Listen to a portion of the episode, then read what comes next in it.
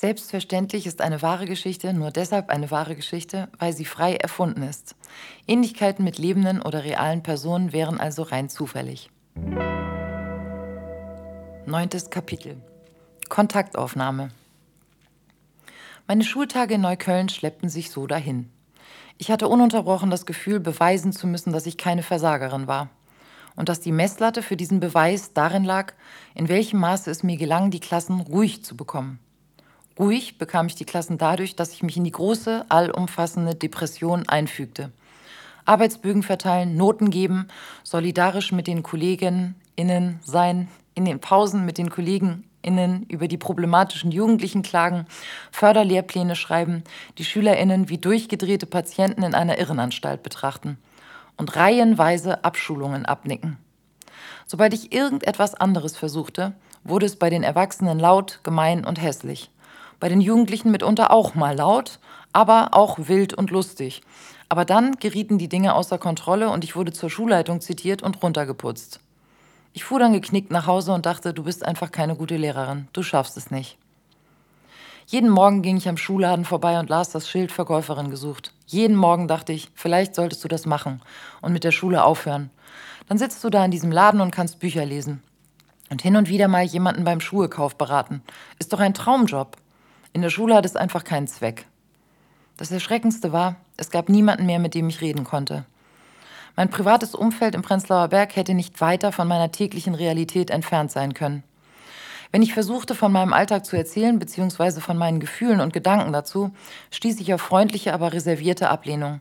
Offenbar hatten meine Freundinnen das Gefühl, ich würde mich ständig mit völlig übertriebenen Geschichten wichtig machen wollen. Auch meine Familie reagierte mit höflichem Desinteresse, Ungläubigkeit oder auch leichter Ungeduld.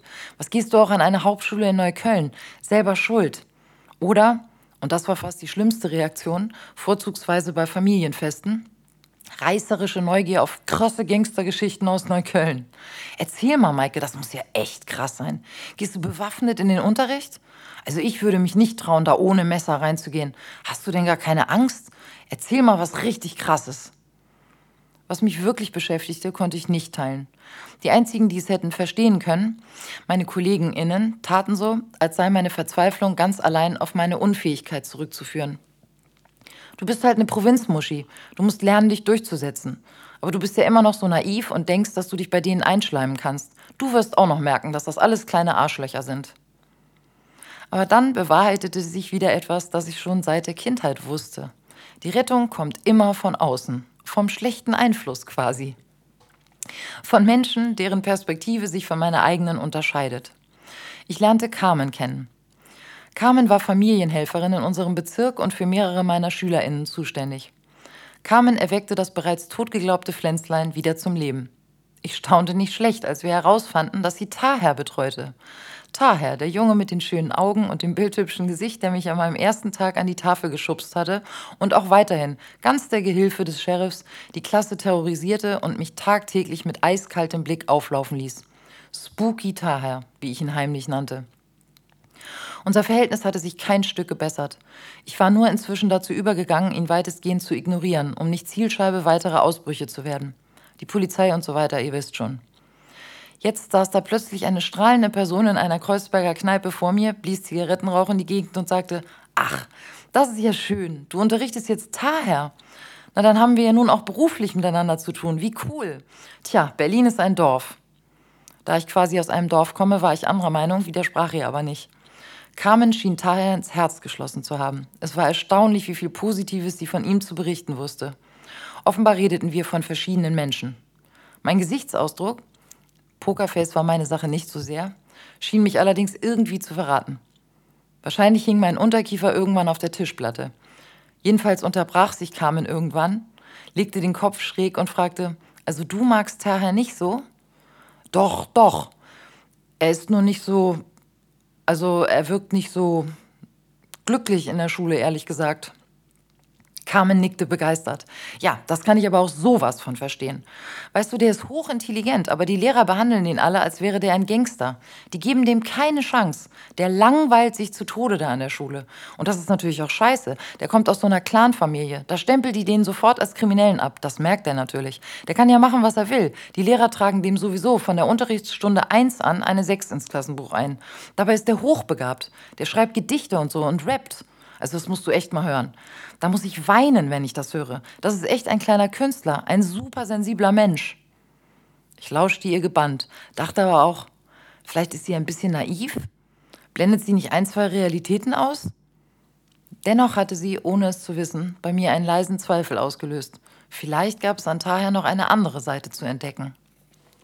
Ich begann an meiner roboterartigen Arbeitsbögentaktik zu zweifeln. Vielleicht sollte ich die einfach mal besser kennenlernen, dachte ich. Auf dem Weg in den verwahrlosten Klassenraum dachte ich eines Morgens, ich kann da nicht mehr mit denen sein. Wir müssen raus da. Aber wohin? Ich fragte sie. Oh geil, lass mal Britzer Park gehen. Momo war aufgesprungen und in null Komma nix an der Tür, halb schon auf dem Weg nach draußen. Ey, warte mal, Momo, rief ich leicht panisch. Ich muss das erstmal abklären. Momo rollte mit den Augen, aber nicht unfreundlich. Eher so nach dem Motto, da gibt's nichts abzuklären. Jetzt mach einfach. Sonst sagt irgendjemand, dass es verboten ist und dann machen wir es nie. Ich wandte mich dem Rest der Klasse zu. Seltsam still war es. Ich hatte zum ersten Mal das Gefühl, dass sie mich anschauten. Ich schaute zurück und dachte, die sehen heute anders aus, wie Kinder.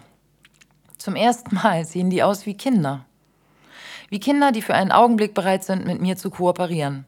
Es war vollkommen klar, sie wollten in den Britzer Park. Nicht um Scheiße zu bauen und mich irgendwie vorzuführen oder zu verarschen.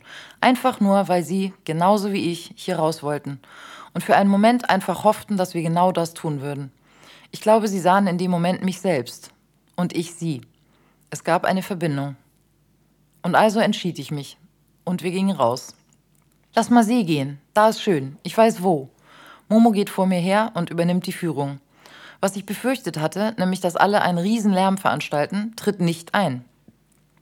Kurz darauf sitzen wir im Britzer Park auf einer Wiese. Die Vögel zwitschern und ich muss lachen. Warum ist mir das nicht schon viel früher eingefallen? Und ich denke an Carmen und fange an, diese Kinder mal zu fragen, wer sie eigentlich sind. Doch nee. Zunächst einmal passiert was anderes. Fuhrt hat einen Ball aufgetrieben und in 0, nix spielt ein Großteil der Jungs auf der Wiese Fußball. Allerdings nicht lange.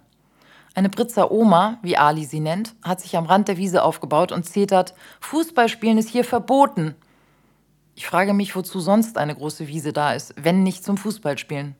Und wie der Rest der Klasse ja überzeugend demonstriert, ist dann ja immer noch genug Platz, um in Ruhe auf einer Decke zu sitzen und leckere Sachen zu essen oder zu trinken. Picknicken wohl bemerkt. Aber das sieht die Britzer Oma offensichtlich anders. Es dauert nicht lange, dann haben wir es mit einem Polizisten zu tun, der mich freundlich, aber bestimmt darauf hinweist, dass Fußballspielen hier verboten ist. Ach so. Na dann. Die Jungs rollen entnervt mit den Augen, trollen sich aber vergleichsweise klaglos vom Spielfeld und lassen sich rund um meine Decke, die in Wahrheit meine Regenjacke ist, ins Gras fallen. Momo hat inzwischen angefangen, mir sein letztes Treffen mit seiner Sozialpädagogin vorzuspielen. Ich staune nicht schlecht. Das wirkt ziemlich realistisch, allerdings auch rasend komisch. Ich lache mich schlapp. Momo hat sowohl Gestus, Habitus als auch den Duktus der Sprache minutiös drauf. Er kann gar nicht mehr aufhören und spielt sich immer weiter in Fahrt. Daher sitzt etwas abseits. Schaut aber offensichtlich interessiert der theatralen Einlage von Momo zu. Ich will nicht zu deutlich in seine Richtung schauen, um ihn nicht zu provozieren, bemerke aber sehr wohl den Hauch eines Grinsens in seinem Gesicht. Meltem, die ebenfalls zuschaut, lacht lauthals los. Ey, wallah, shish. Genau so reden die. Voll die Roboters. Ich? Roboters? Meltem, ja, die sitzen da so.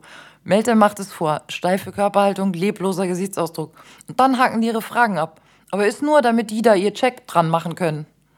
Momo, ja genau, das interessiert die Null, was ich sage. Jetzt klingt Taher sich ein. Ja, voll so zombie-mäßig. Er verstellt seine Stimme, macht einen süßlichen Ton, legt den Kopf leicht, leicht schräg. Ja, Taher, wie geht's dir denn damit? Momo und Meltem lachen. Meltem, ja genau, das ist so der Text. Wie geht's dir denn damit? Wieder große Heiterkeit. Daher, die sagen nur so auswendig ihre Sätze und haken ihre Zettel ab. Das sind voll die Opfer. Die interessiert das nicht, wer ich bin. Die hören auch nicht zu. Die sehen nur, ah, neues Problemkind. Dann haken die ihr Programm ab. Ich sag dann nie was ehrlich. Das sind Verräter. Die petzen dann nur. Die wollen nicht wirklich helfen. Die wollen nur eine Maßnahme abhaken. Dass die alles richtig gemacht haben. Für ihre Akte. Wenn du denen die Wahrheit erzählst, ficken die dich, voila. So lange habe ich Taya noch nie am Stück sprechen hören. Ich bete, dass ich jetzt nicht gleich wieder alles versaue und frage vorsichtig, und was denkst du, warum machen die das so? Daher, weil die Angst vor uns haben. Ich? Vor euch? Ja. Nee. Vor allen. Die haben Schiss, sich zu zeigen, wie die sind. Die reden nicht ordentlich. Die reden so künstlich. Er verzieht das Gesicht, kräuselt die Lippen und, und die verstecken sich. Weil die Angst haben. Das sind voll die Opfer, ey. Momo, ja, so Opferkartoffeln. Momo hält kurz inne, schaut mich an. Oh, sorry, du bist ja auch eine Kartoffel. Daher, aber nicht so eine Kartoffel, nicht so ein Opfer. Du redest normal mit uns. Äh, sie reden normal mit uns. Ich mache krampfhaft Pokerface, aber ich ahne natürlich, was gerade passiert ist. Taher hat mir soeben eine Liebeserklärung gemacht. Die Panzertür ist nur noch angelehnt. Ich schleiche auf Zehenspitzen und mit angehaltenem Atem hinein. Ich? Das versuche ich zumindest, aber ist nicht so leicht. Ich kenne euch ja noch nicht so gut. Taher nickt anerkennt. Ja, aber versuchen zählt auch schon. Kann ja noch kommen. Er grinst kurz. Dann wird sein Gesicht plötzlich wieder abweisend. Ey, ist langweilig, Mann. Wann ist Schluss? Ich, es ist erst zwölf. Also eine Stunde müssen wir schon noch bleiben, wenn das hier als Ausflug statt Unterricht durchgehen soll. Daher ist doch egal, ich gehe jetzt nach Hause. Er steht auf, nimmt seinen Rucksack und geht. Betont schlendernder Gang. Langsam entfernt er sich über die Wiese davon. Er weiß, dass ich nicht hinterherkomme. Ich frage mich, ob dies ein Anfang ist oder das Ende. Dies ist eine Produktion von ACT e.V. Führe Regie über dein Leben. Verbünde dich jetzt mit uns und leiste einen regelmäßigen finanziellen Beitrag zur Arbeit von ACT e.V., damit immer mehr Menschen den Mut haben, selbst TürwächterInnen der Freiheit zu werden. Bei sich, in der Familie, bei der Arbeit, in unserer Gesellschaft. Du findest Informationen dazu auf unserer Seite www.act-berlin.de oder du kannst unsere ACT-Workshops besuchen. Dort findest du MitstreiterInnen, lernst das Mischpultprinzip kennen und unterstützt damit gleichzeitig die gemeinnützige Arbeit von ACT. Und dass Initiativen wie diese in diesen Zeiten weiter Teil unserer Gesellschaft bleiben. Die Links findest du in den Shownotes und unter www.act-berlin.de. Bis bald.